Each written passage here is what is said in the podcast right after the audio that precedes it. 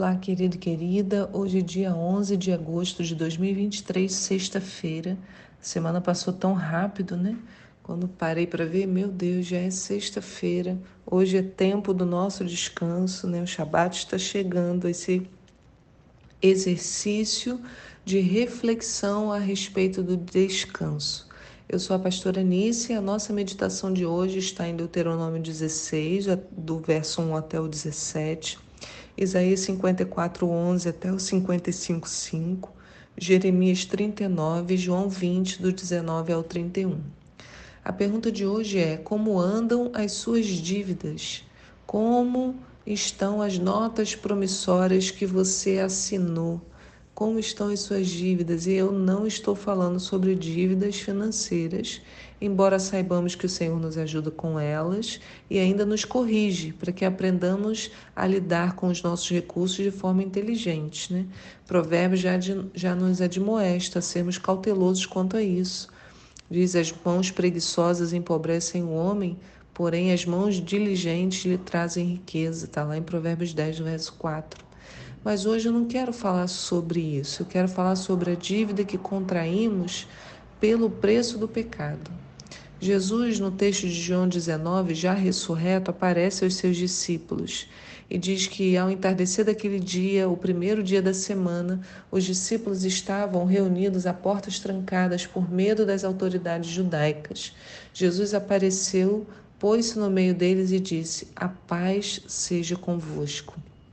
Enquanto falava aos discípulos, mostrou-lhe as mãos e o lado em que estavam feridos, né? Então mostrou ali, e os discípulos ficaram muito alegres ao verem o Senhor. E Jesus lhes disse mais uma vez: A paz seja convosco. Assim como o Pai me enviou, eu também vos envio.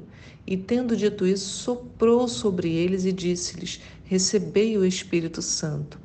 Aqueles a quem perdoardes os pecados, ser-lhe-ão perdoados. Aqueles a os quais mantiverdes, ser-lhes-ão mantidos.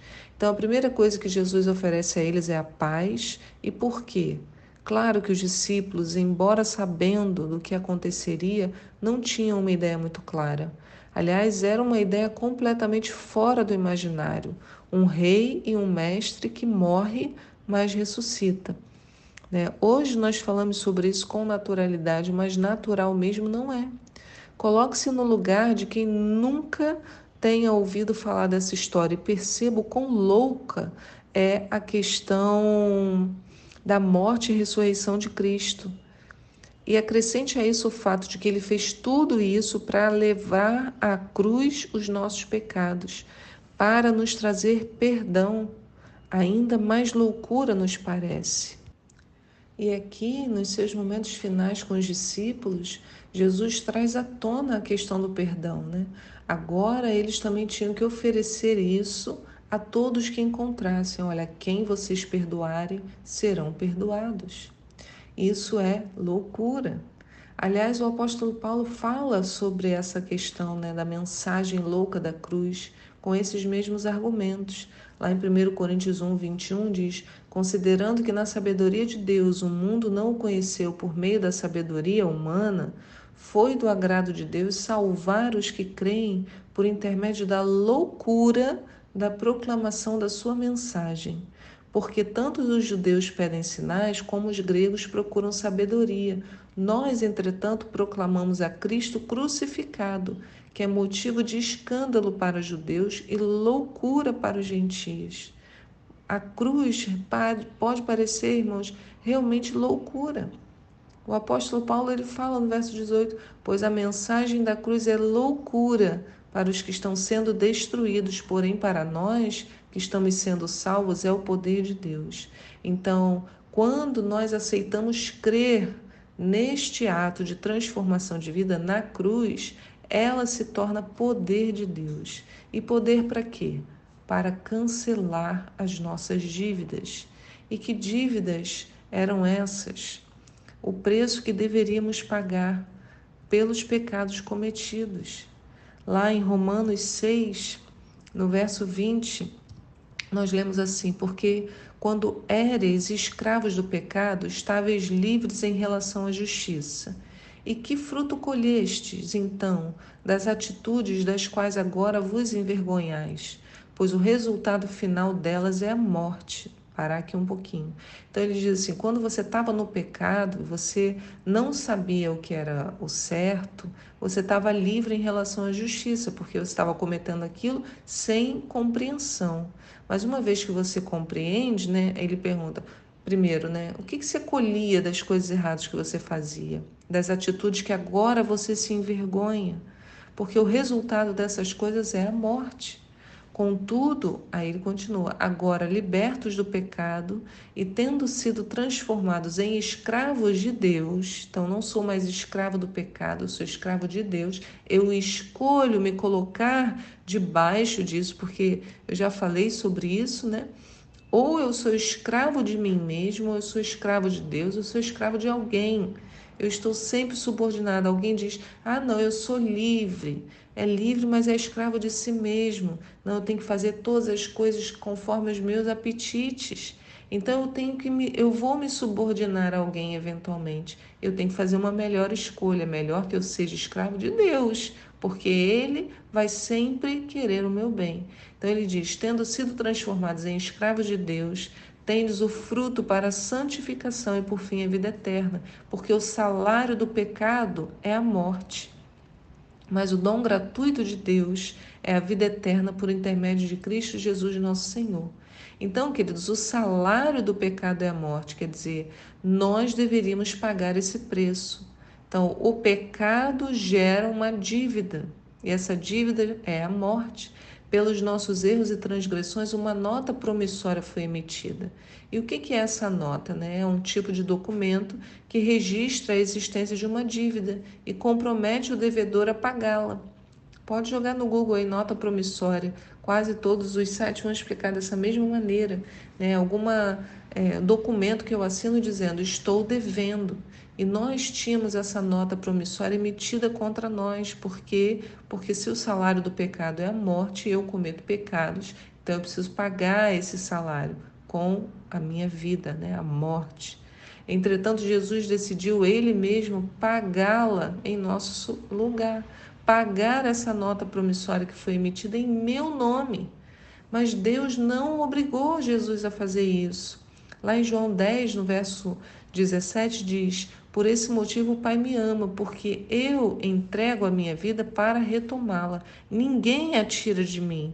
Eu a entrego de espontânea vontade.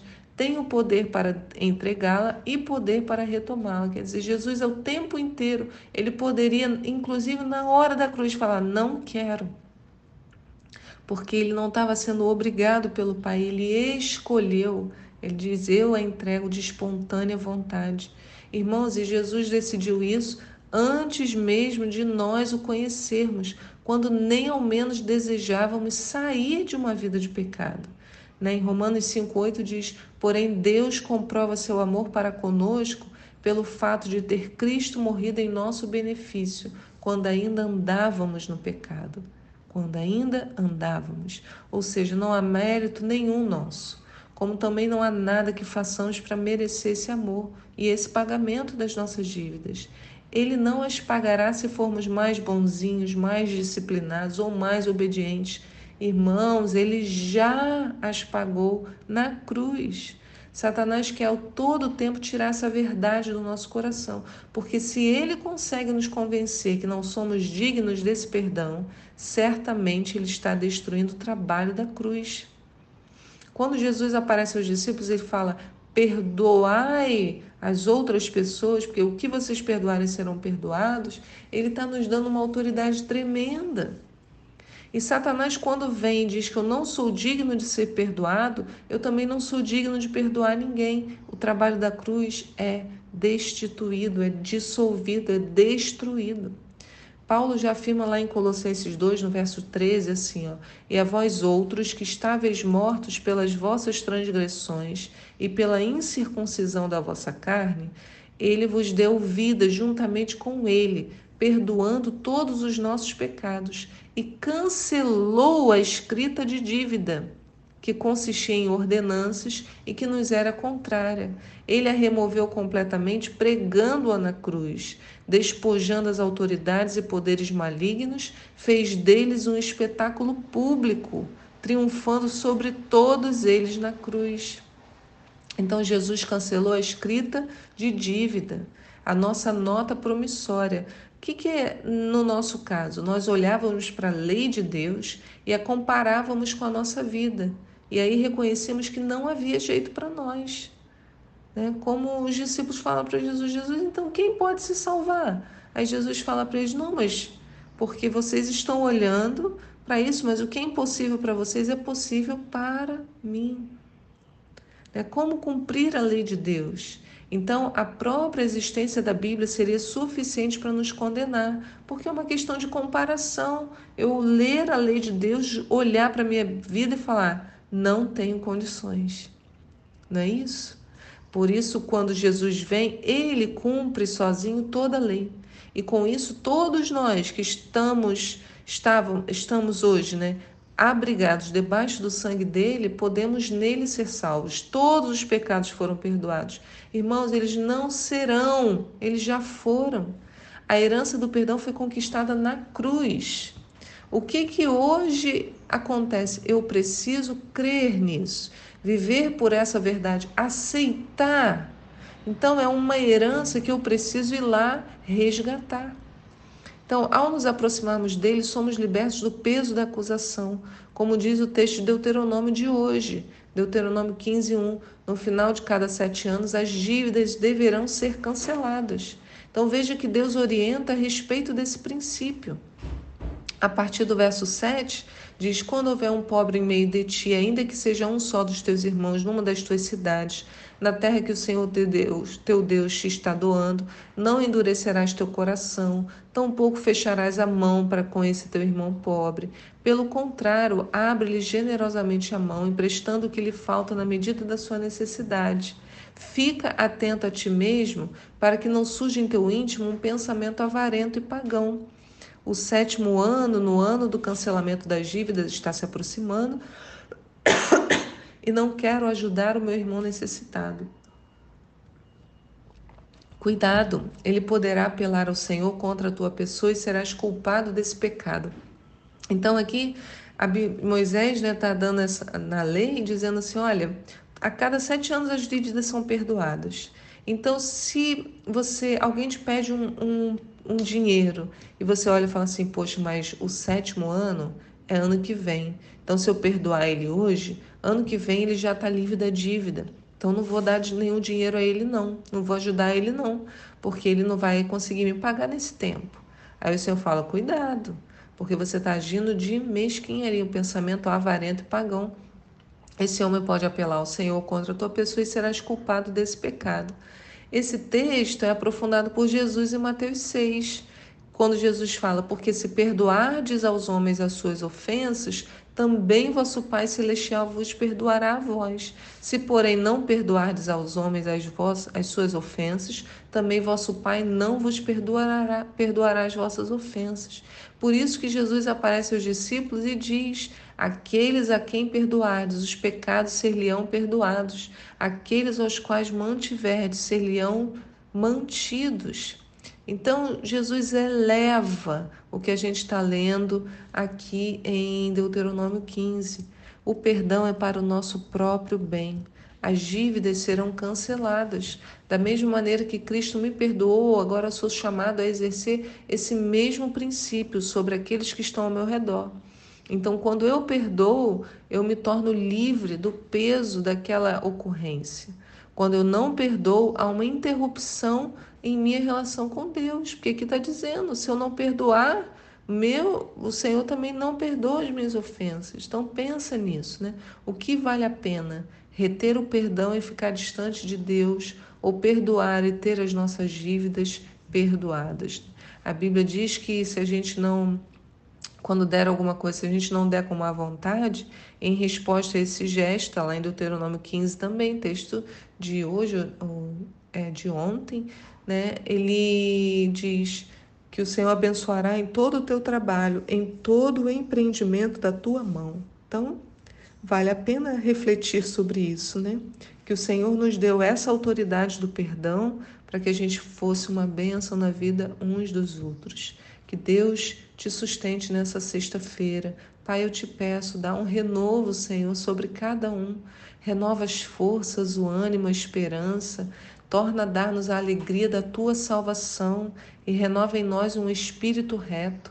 Queremos, Senhor, celebrar a cruz essa cruz que é suficiente para redimir, rasgar a dívida, a nota promissória que havia sido emitida no nosso nome. Hoje temos liberdade em Ti. Aleluia, Senhor. Muito obrigada.